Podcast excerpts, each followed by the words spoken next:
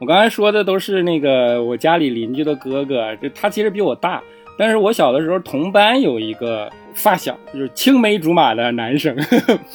当时你们想象那个画面啊，夏天有点像周杰伦的那种歌，夏天的时候，然后中午午休的时间特别的长，那个时候我们下午要大概三点半才上课，然后十一点就放学了，那时候也小，然后回家中午有一段很长的时间，我就吃完午饭老早的就去他家，然后我们俩就躺在他的那个房间里，外边就是那种夏天的那种蝉的那种叫声，你知道吧？我们俩就躺在这个床上，一人拿一本金庸。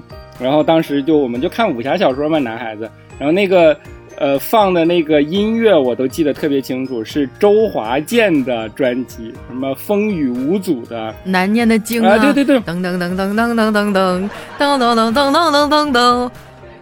就豪气万丈，对，那阵就觉得时间就好慢啊，然后又觉得其实也没有什么压力，有小孩又惬意，然后就听着这种歌，然后又看着那个武侠小说里的那种故事，看到那种激动处，两个人相视一笑的看一眼，就就那种画面，我到现在你我本来可能都忘了，但是你刚才一说这个画面，我就瞬间脑子里就浮现出我小的时候的这种画面了。那这个发小呢，跟和你的这个闺蜜的这种关系有点类似。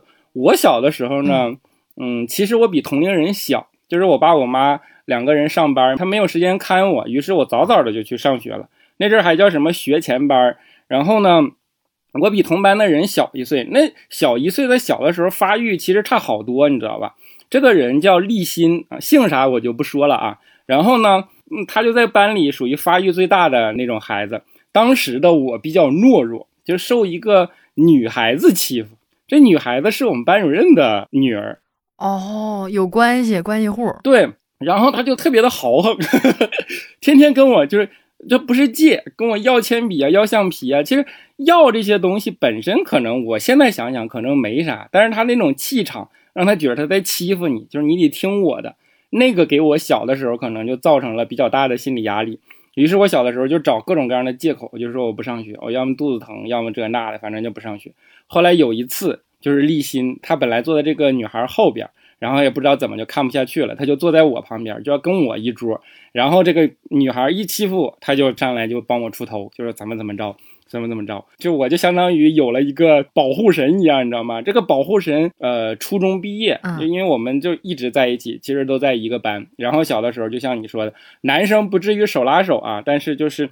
呃，如影随形，上下学干嘛都一起。这要是个小姑娘多好哈，那就是另外一段故事了。对，然后其中就包含了你刚才说的那种画面，就是两个小孩就一样大，然后无忧无虑的就躺在床上一起看武侠小说，然后一起听周华健的音乐。后来也是因为搬家，然后包括呃高中都在了不同的地方，然后不同的班也就一点一点的，其实共同语言就少了嘛。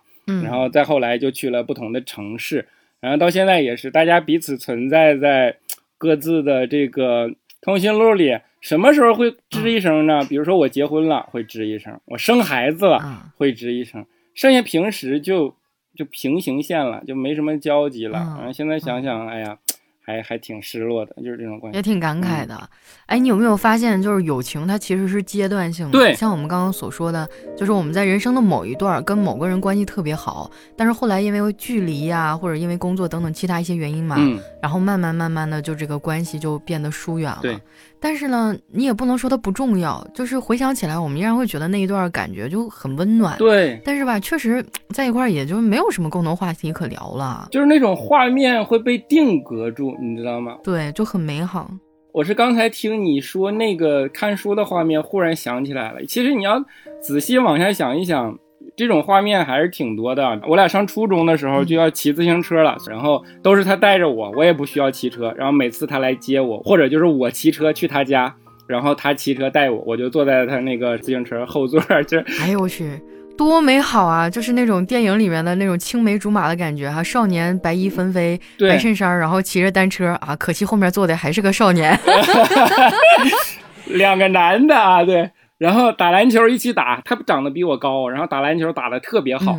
然后我打篮球也还可以，但是我就是那阵就没有他好嘛。然后就一直处在一个跟随的这么一个角色里边，但是你也都愿意。然后我俩学习又特别好，我小的时候就是那种学习特别好，然后我们俩就是要么他第一我第二，要么我第一他第二，反正就是这种。因为你学习好嘛，所以你做什么都是对的啊，所以你干什么都是可以容忍的。对，所以所有家长都说，哎，你看这俩孩子怎么怎么着，怎么怎么着，然后是那种又被大人认可的，然后实际关系又非常好的这种友情，就真的是青梅竹马长大的。但是，哎呀呀不不不，你们这是竹马 竹马，跟青梅没有什么关系。竹马竹马长大的，你说看书，我也想起来啊，就是我上高中的时候，我有几个特别好的朋友，其中有一个是我同桌啊，我们就叫他小畅吧啊，他就是特别沉迷于看小说。那时候我们高中对面有一排那个书吧，嗯，租一天一本书五毛钱，五毛钱啊，我们小时候都是。我们那时候就开始上课，我们前面整个大书架，然后就在后面看那个书，看完了以后可能还要借给其他人一块看嘛。他就特别爱看书，嗯。但是呢，他特别气人的一点哈，就是他学习好，他就是那种看起来蔫蔫的那种女生，很乖巧啊。但是实际上呢，他也逃课啊，他也偷着看小说。然后他上课有时候在下面气气呼呼的找我聊天，哎，老师就不骂他，哎，就说我经常说赵佳琪。你能不能别拉着那谁谁谁说话了？妈给我冤屈完了，明明是他拉着我说话的好不好？嗯，我说到这个哈，就是老师眼里，只要你学习好，你犯的错误基本上都可以原谅哈。你要是上课说话，那肯定就是你同桌拐的你说话，跟你没有关系。而我就是那个不幸的同桌，嗯。然后我们当时高中时候有四个同学啊，就我们四个关系特别好，一个是这个小畅，嗯，还有一个呢叫小伟啊，小伟直到现在是我们家邻居，嗯，他住南区，我住中区，我们俩中间隔一条马路哈，没事就让我去帮他接孩子，臭不要脸。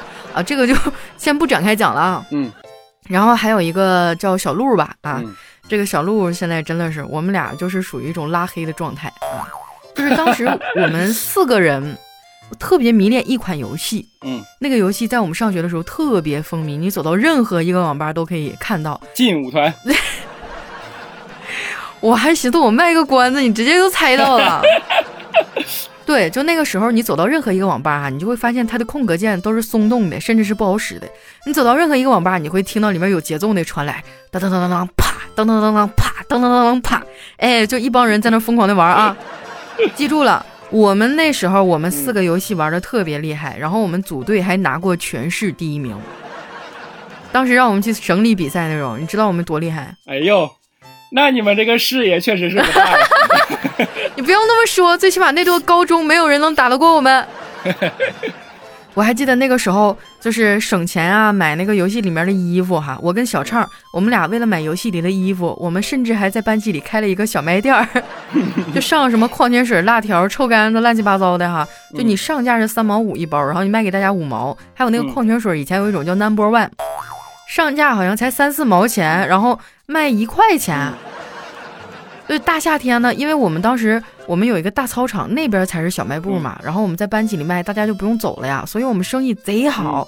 我还记得，就是两个礼拜吧，我们俩一人挣了大概一百五十块钱纯利润啊。嗯，那时候就很了不得的财富了。然后我们俩上网吧都充进卡里了，都买游戏里的衣服了。最后还是给网吧打工了，是吧？当时我们没管家里要钱，自己创业丰衣足食，怎么了？挺好的嘛。但是后来被学校叫停了，因为学校发现我们的生意实在太好了，而且各个班级里都开始效仿，大家都有了自己的小卖部，然后学校的那个官方的小卖部就就发出了通告，就不让我们整了。我因为这个还被找家长了。然后，嗯，这是我的几个朋友哈。然后我说一下小伟吧，小伟哈真的是我的朋友当中让我非常敬佩的一个人。就他上高中的时候，他就特别喜欢一个男生。那个男生身高一米九多啊，也是爱打篮球，当时就挺帅的嘛，他就一直喜欢他。后来他俩处对象哈，处到大学，然后又毕业等等，就处了很多年。毕业的时候呢，那个小伟他爸妈已经在我们当地给他找好工作了，就挺稳定的。小姑娘不也挺好嘛？然后那个男生呢，因为家里的原因吧，然后就是也过得不太好，就跑去外地打工。当时这个小伟就。死活的就是要跟这男生走，然后家里不同意，她也毅然决然辞掉工作，跟那个男的出去打拼了。他们俩最困难的时候啊，就是大冬天哈，东北的冬天，他们俩在那个步行街口就起大早卖那个炸鸡骨架、汉堡包，就是炸那些乱七八糟的玩意儿。你想想啊，就是小伟在我的印象当中，家里条件不错，就特别娇滴滴的那种女孩，动不动就哭唧唧了，就我们几个都把她当小妹妹一样。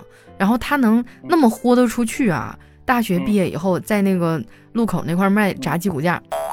我当时我真的觉得他特别佩服他，而且那个时候他还找我给他录东西哈，就是什么奥尔良口味汉堡包、炸鸡骨架，什么什么几块钱半斤，多少多少。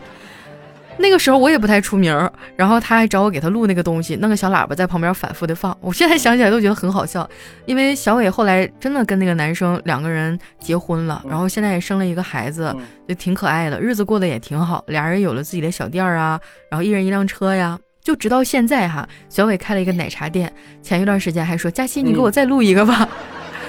什么什么什么杨枝甘露什么什么打折这那的哈，我说我跟你说，我现在身价老贵了，你知道吗？我已经有一百多万的粉丝了。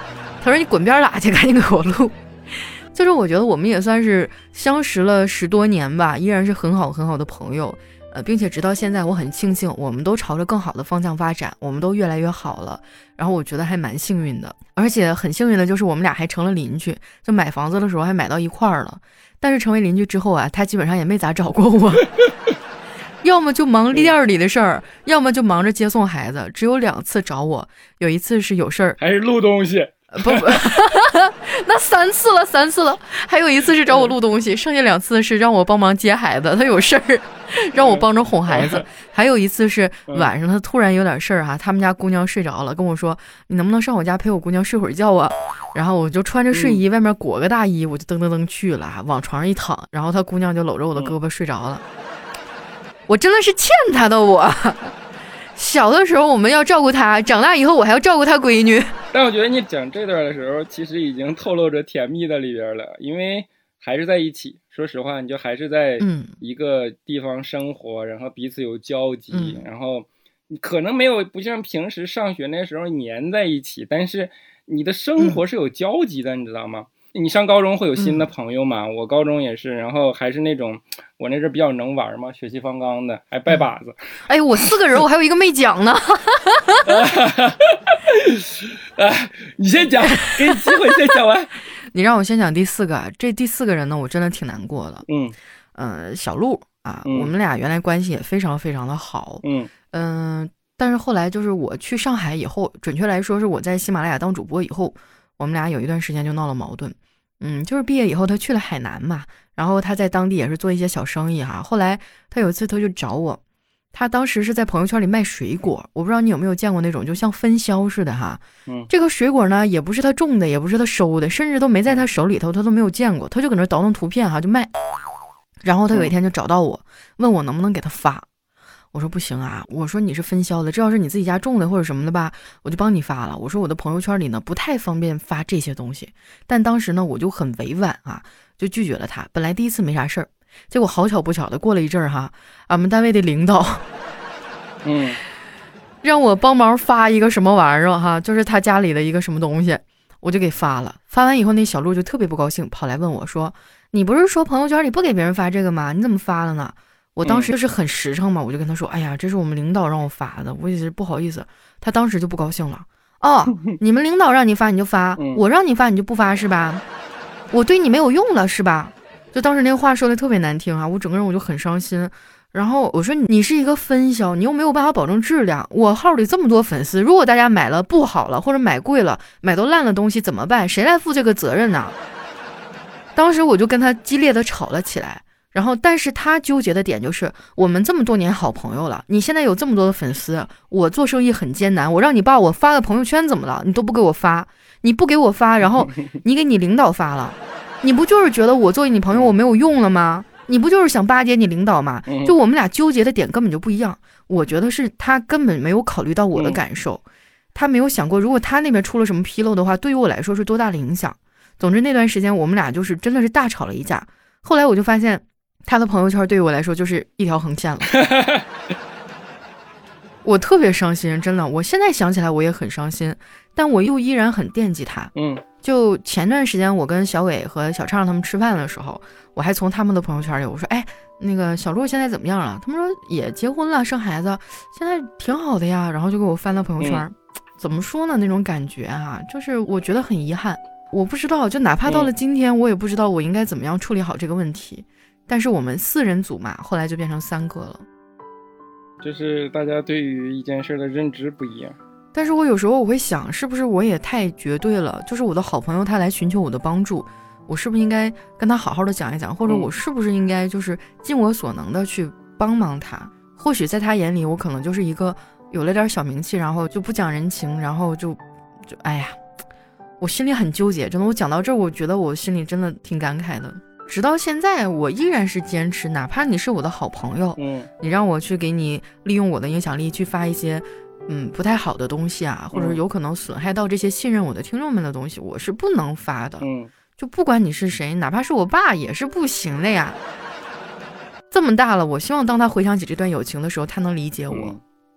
我觉得随着时间的推移，他就会了，因为大家在不同的时间点上纠结的东西不一样嘛。他那个时候可能就是刚做这件事儿，就是那我就一定要把这件事做好。然后我就要调动我所有周围的资源，所有的人都必须帮我。如果有谁不帮我，可能就变成反而记仇了，就是类似于这种。那只是当时的情绪嘛。过了一段时间，就不纠结这个事的时候，可能就好了吧。我不知道这么多年他有没有后悔过。嗯，你说他会不会也有某一刻，就像我一样，通过别人的手机朋友圈来看我呢？会呀，肯定会的。既然他主动把你啊拉黑也好，朋友圈不可见也好，然后。可能还是会啥吧，就是，哎，你知道吗？朋友之间就是这个样子，这就像什么那种，呃，这这这这个这个奇葩的情感小说一样，这就是莫名其妙的，在一些这个点上大家过不去，但是呢，大家就都纠结在这个小点上，然后抹不开面子也好，或者什么也好，就不能够有一个人主动的往前一步。这个东西呢，要么随着时间的推移有个小契机，要么呢，你们中间的谁哪个朋友。做个桥梁，或者说有一个偶然的机会，让你们俩能够彼此哎多说一句，可能就好了。但是我们已经天南地北了呀，他在海南，然后我现在，哎，不是说黑龙江省三亚市吗？三亚，我跟你说，连派出所里都是黑龙江口音。对，也许某一天我们还会再见面吧。肯定会的。其实本质上还是物理限制嘛。如果你们俩都在同一个地方，就像你和。刚才那两小伙伴一样，反而可能也就早就解开了，但就是因为物理限制，他总不能说我飞回哈尔滨专门跟你解释一下我是咋想的，对吧？你也不可能说我去三亚跟你解释一下我是咋想的。然后你生活在北方，他生活在南方，大家平时又没啥交集，那又不可能说啊，我们为了怎么怎么事专门来讨论这个，那都不存在的嘛，那就生活没交集嘛。你就没有什么小误会，你可能也都没啥联系，没什么交集。哎呀，不聊这些不开心了，来说说你还有没有什么让我们大家哈哈大笑的事情了？把我拜把子哥们儿都撤过去了。我跟你说很像啊，我们也是四个人，然后呢，有一个也是现在没了联系方式，跟你的这个特别像，就是剩下的三个我们现在还保持着联系，但是我们不在同一个城市。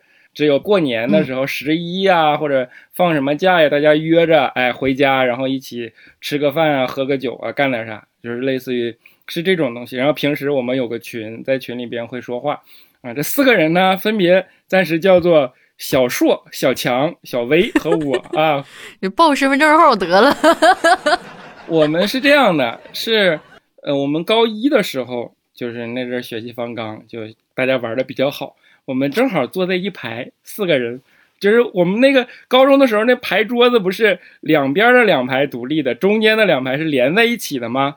连在一起的这四张桌，哎，就成了我们这个友谊的桥梁了。于是呢，当时就掰了把子。真的，我高中，你知道我们四个是什么？按理说，要么你就为非作歹，要么你就是学校里的那种，比如说学校霸王。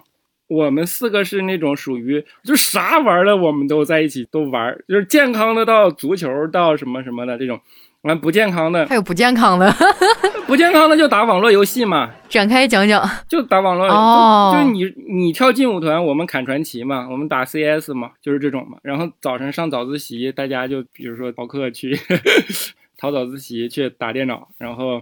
大家互相打掩护，因为那阵儿特别好玩，就是政教处的一个人会在门口那块守着，就看你早自习有没有人乱跑，然后有没有人提前去食堂吃饭。嗯，我们那阵儿是高中都是集中管理的，然后我们就早自习就瞄着他，然后一个一个打掩护，就伴着朦胧的夜色，就蹭蹭蹭出去跳墙，跳墙出去以后去网吧。然后被学校抓。然后还有早上什么早自习不去，也不愿意上课，就在那儿蹲着去抢食堂的第一个包子。我们当时食堂是这样的，肉包子有限，然后并且不限额，所以只有前五个人能买得着包 肉包子，那就看谁能跑在前五。为了跑在最前面，我们就只能提前五分钟或者几分钟去那个门口那儿，就是等那个铃一响，就撒丫子就往食堂干，你知道吗？后来学校就抓这个事儿。就这个事儿，我们四个干的最积极。有一次呢，就是我们在那埋伏好了，就等着铃往前冲了，政教处主任过来了，然后他就把人往回赶，所有人都往回跑，我们四个也往回跑，并且我们怕就是 躲得不及时，我们还跑到了二楼去。这个时候铃响了，大家就都往外走了嘛。我们一看铃都响了，我就往外走。政教处主任啊，谁都没抓，就是穿过人海，越过人群，就瞄着我们四。一手拎俩，直接拎到政教处，然后就是这种。反正我们四个就是当时不叫为非作歹吧，反正就是胡吃海玩，啥事都干。我们是唯一一个因为玩而被校长找家长，不是老师哦，是校长找家长的团伙。那你们整挺好啊？不是，我记得你说你学习很好呀，那样的话校长也不会放过你们吗？我高中的时候没有以前学习那么好了哦。小的时候你怎么玩，脑子够用，其实就还好。但高中的时候就是光脑子是不好，脑子就不够用了，是吗？对，就不够用了。你又不是那种绝对的天才，然后你你又不学习，那就不好了嘛。然后就是高二的时候，特意啊分班，就把我们四个分开，分到四个不同的班，然后呢。为了这个事儿，我们还想在一起嘛，就分别大家跟家长商量，说找家长，让家长去找学校，然后说我们四个在一起，我们不想和坏孩子一个班。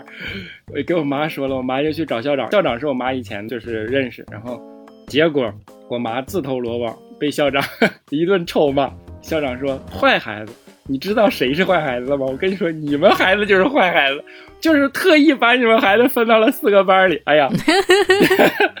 然后就是这个样子，就是这种友谊。后来有一个就是小硕啊，后来就不联系了。为什么呢？就是这个哥们儿啊，老拿我们仨当枪使。比如说聚餐，可能是让我们仨出钱，或者说，啊，反正就是类似于这种。我们就后来就觉得说，你这都没把我们当真哥们儿啊。然后都没有到大学，就是高中的时候，我们就屁股一拍说，那我们仨再成立一个小团伙吧，不带你玩了啊。于是就。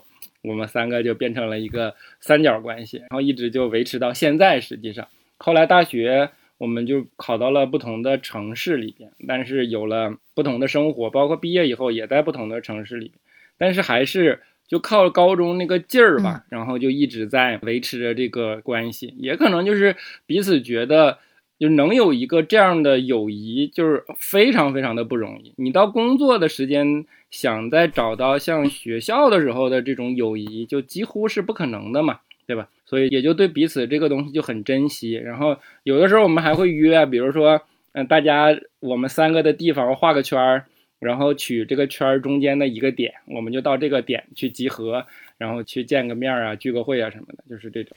嗯，你刚刚说到一点，我特别深有感触啊，就是工作了以后就很难找到那种非常纯粹的啊。就是什么都不看，什么身份、收入、外在标签等等一切的全都不看，就单纯的是因为好，因为感情，然后凑到一起的人了。对，就是我感觉友情它首先应该是平等的，不卑不亢的，然后它是能给你带来温暖和力量的。就包括我这么多年哈，我在外面打拼嘛，像小畅他留在家乡结婚生子了，就是朝九晚五的生活嘛。然后有时候我在单位受了委屈啊，我也会给他们去打视频啊，就哪怕我什么都不说啊，他们就会各种变着法子的去讲一些搞笑的事情逗我开心啊。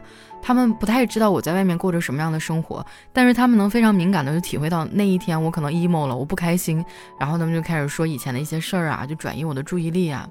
嗯，就是我觉得真正的友情呢，就是我可以在他们面前畅所欲言，就袒露出我最真实的那一面，呃，甚至是分享一些隐私啊，一些对别人完全就不能说的事情，然后他们也会设身处地的为我去着想啊，帮我去出谋划策呀，这种感觉，就是我觉得友情它应该是一个动态的过程啊，就是嗯，我感觉这么多年我们彼此都成长了，然后在彼此非常重要的人生节点上，也都给对方一个支持。我觉得这样的友情是最好的。但是工作以后真的很难很难哈，你还别说，也有，咱俩不就是吗？咱俩是对不对？我就知道你想往这儿找我。那我跟你，然后包括像什么怪叔叔啊等等一系列的，我们是不是好朋友嘛？对吧？我还记得刚开始的时候，我们只是单纯的同事关系，但是后来，你有没有把我当朋友吧，小黑？有啊，我刚才还在想，妈的，你为什么开始不说？找不到最后。嗯，就是我觉得我跟小黑真的关系也挺好，就包括后来小黑出去创业了嘛，我们也是有联系的。嗯，呃，但确实也是因为不在一个公司了，你也不能成天老像以前那样嘻嘻哈哈的。嗯，但是我心里一直挺挂念你的。嗯，哎呀，说这个酸话合适吗？不合适，我我知道那个感觉就行了，因为我觉得是算的，就是喜马拉雅是让我觉得为数不多的从业经历里边。还挺难得的一份记忆，就是因为这个。我本来对工作的环境是没有这个预期的，但是，呃，我是觉得老岳啊，我们还真的算是这种比较纯粹的关系，可能跟大家都想做内容这件事情有关吧。然后就在这件事情上比较单纯，所以就没有那么。就像职场里边那些乱七八糟的这种东西，但你为什么不在开头说？我差点把你忘了。你发现我们前面说到那些友情，都是因为我们环境啊，从小在一块儿啊，一起上学或者怎么样的啊，然后有这个友情。但是我觉得我跟小黑啊、怪叔叔等等，我们其实因为有了共同的爱好和目标。像小黑啊，我最开始接触他的时候，我觉得你就是一个标准的二逼文艺男青年。你身上那个文艺的劲儿特别重，你知道吗？嗯，我还记得你喜欢冯唐，然后你又喜欢这个喜欢那个，你看的书特别特别多啊，给我感觉你身上是书生气质更多一些。嗯，所以你这样的人可能就是在比较黑暗的这个职场环境当中，可能就会过得比较难受。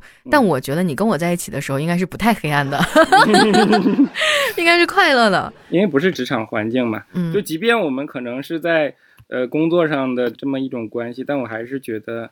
当时的环境是比较单纯的，我没认为那是个职场环境。对，就是我们大家首先我们都喜欢做内容，喜欢做节目，然后愿意为他去付出，为他去共同努力啊。然后我觉得这也是建立友情的一个非常好的办法。但是实话实说啊，就在你们之后，我可能就再也没有合作过这么好的吧。同事也有，就是总觉得就是少了那种感觉吧。你知道我一开始就是最纯真、最简单的小梦想是啥吗？我创业呀，我根本就没有想做什么上市公司啊，没有抱着这种所谓远大的目标去怎么怎么着。我当时就是想有一个小工作室，然后这个工作室呢，甚至可以是民宅，但是呢，我们里边就装修的很符合我们的这种气质，然后这个工作室呢，能够建立一个。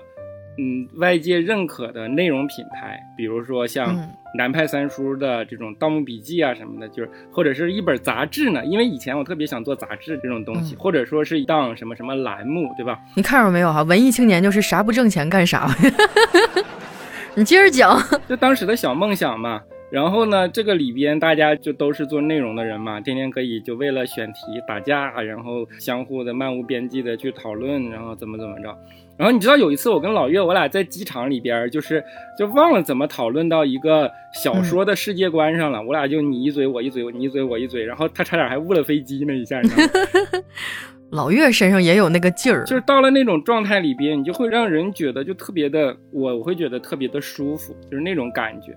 然后这个东西你也不说挣多少大钱，但是它可以养活你，养活这个我称之为事业的东西。但是这就是我的小梦想，我这个也不要人多，可能就十几二十个人就到头了。但是我们就特别能打，比如说像想象中的就正午阳光最早的那种核心团队的这种感觉。就是我当时最纯真的小梦想，但是你也知道，事实的变化呀，它总不以个人意志为转移，对吧？不管是你工作呀，还是说你从业的环境啊，还是说什么什么的，都没有这种机会。但是，只要有一天我有钱，我有这个能力，我还是会去实现这个东西啊！又又又有点聊远了啊！会好的，会好的，对对，这是我对终极的这么一一个愿望。就像那个周杰伦，他会说他想他把他的朋友都。他买一栋楼，他在这个楼上楼下住的都是他以前的朋友，然后大家可能还在一起做音乐，然后就都生活在一起，然后这就是他的小世界，就是啊，我就当时听到那个就给我羡慕的不行不行，就是这种感觉。那你别在上海了，上海买栋楼有点太费劲了，不行你来黑龙江吧，有点贵是吧？嗯，我觉得你说的那个就有点像那个《老友记》啊，就一帮人，然后生活在一起，然后有友情啊，有爱情，每个人都做着喜欢的事情啊，等等那种感觉吧。嗯，我觉得很难，但是这不妨碍我们去想象、去期待吧。就将来我要有钱的话，我肯定给你那个小工作室投点钱啊，入个股啥的。乌托邦嘛。哎呀，就是我工作以后也有过，像你们是呃比较后期的啊，我早期的时候还谈过一个。呃，比较好的一个女生朋友啊，我吓我一跳，还谈过一个是啥呀？啊，那个朋友真的是太伤我的心了哈！我记得我在前几期咱们借钱那期节目里，我有提过，就是那个女生借了五万块钱，到现在都没有还给我。我真的每次我想要钱的时候，我很生气的时候，我就想一想当年我们在一起的美好时光。我后来有没有跟你说过年的时候他又找我了？他跟我说：“楠楠，你最后再相信我一次，你再借我一万块钱，我今年有钱了，我一定还给你。”我说：“对不起，不能了。”就那一刻，我觉得我们的友谊似乎都画上了终点。我以后我都想象不到他还有什么样的事情才会主动联系我了。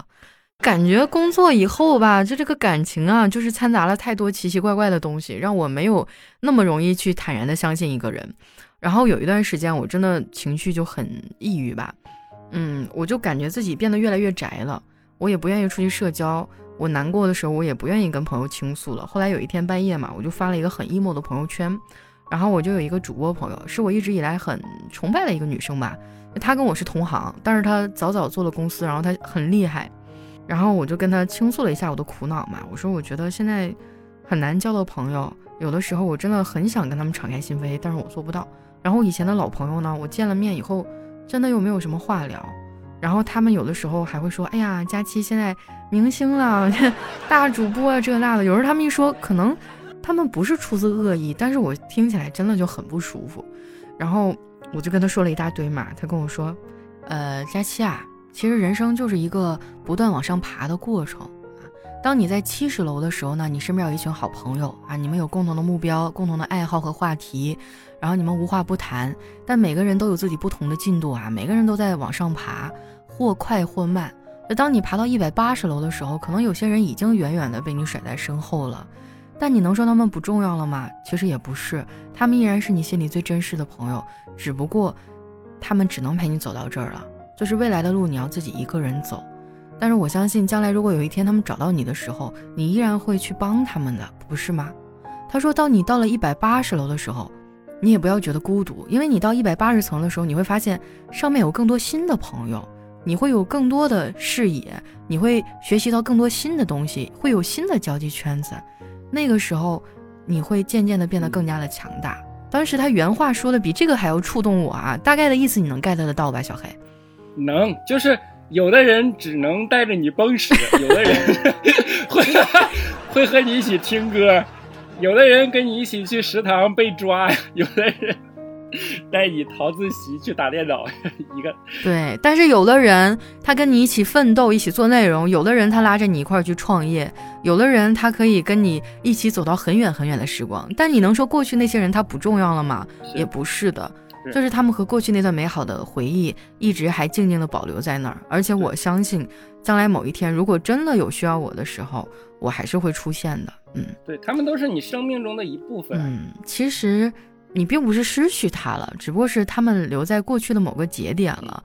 呃，就是人生嘛，你就要坦然的去接受这种失去啊，或者这种疏远吧。哎呀，说着说着怎么就开始就抑郁了呢？为了防止 emo 啊，我们这个话题要往回收一下。那这样子哈，就是，嗯，我问一个互动的问题吧哈，我想问我们现场的朋友哈，你跟你最好的朋友是怎么认识的呢？或者说你们之间发没发生过什么有趣儿或者感人的事儿呢？如果说有的话，大家可以留在我们节目下方的留言区啊，和我和小黑共同来分享一下。其实今天我们俩聊的就比较嗨啊，但是整体来说非常的散，主要就是回想起过去那些事儿吧，就感觉整个人就刹不住闸了，挺开心的，真的。那些不堪回首的二逼童年，真的是。嗯，但是我觉得是我这一生当中最为美好、最宝贵的经历吧。然后我也希望大家都能够有空的话吧，多和朋友们联系联系嘛。就是有的时候你在面对着对话框犹豫着要不要给他发信息的时候，可能他也看着你的状态在想要不要给你发呢。不要老是觉得怕打扰别人，可能我们都在期待着被打扰。对，这个时候就少些犹豫，哎，直接发出去，对吧？对，就像小黑啊，你别看我平时工作这么忙，只要你给我发一句“今天晚上我请你吃火锅”，我告诉你，我马上出现。那个佳琪啊，哎，我最近有点困难，你再借我五万块钱吧，我保证这是最后一次。哎哎，哎呦呦呦呦呦，哎，你说什么？哎，我这 WiFi 突然断了，哎呀，哎呀，不行了，朋友们。我跟你说，我们家的网都是按流量计费的。我今天的流量到头了，朋友们再见了。今天就先聊到这儿吧哈，不要忘了我们的互动问题，你跟你最好的朋友怎么认识的啊？你们之间发生过什么有趣或者感人的事儿呢？留在我们节目的下方啊，我也非常的期待你们的故事。那今天咱们的节目就先聊到这儿啦。好嘞啊，那在节目最后，我还有一个小请求啊，就是呃，大家不要忘了去订阅我们的新专辑哈，《人间观察局》，这样才能第一时间收到我跟小黑的节目更新哈。啊，同时也希望大家动动小手吧，给我们点点这个满分好评啊，写写评价啥的呀，这些对于我们来说真的非常非常的重要哈，非常非常的重要。嗯，那今天节目就先到这儿啦，小黑跟大家说声再见吧。大家再见啊！一会儿我找你，要把卡号发给你啊！哎呀哎呀哎呀，网线不好了，朋友们，拜拜，拜拜。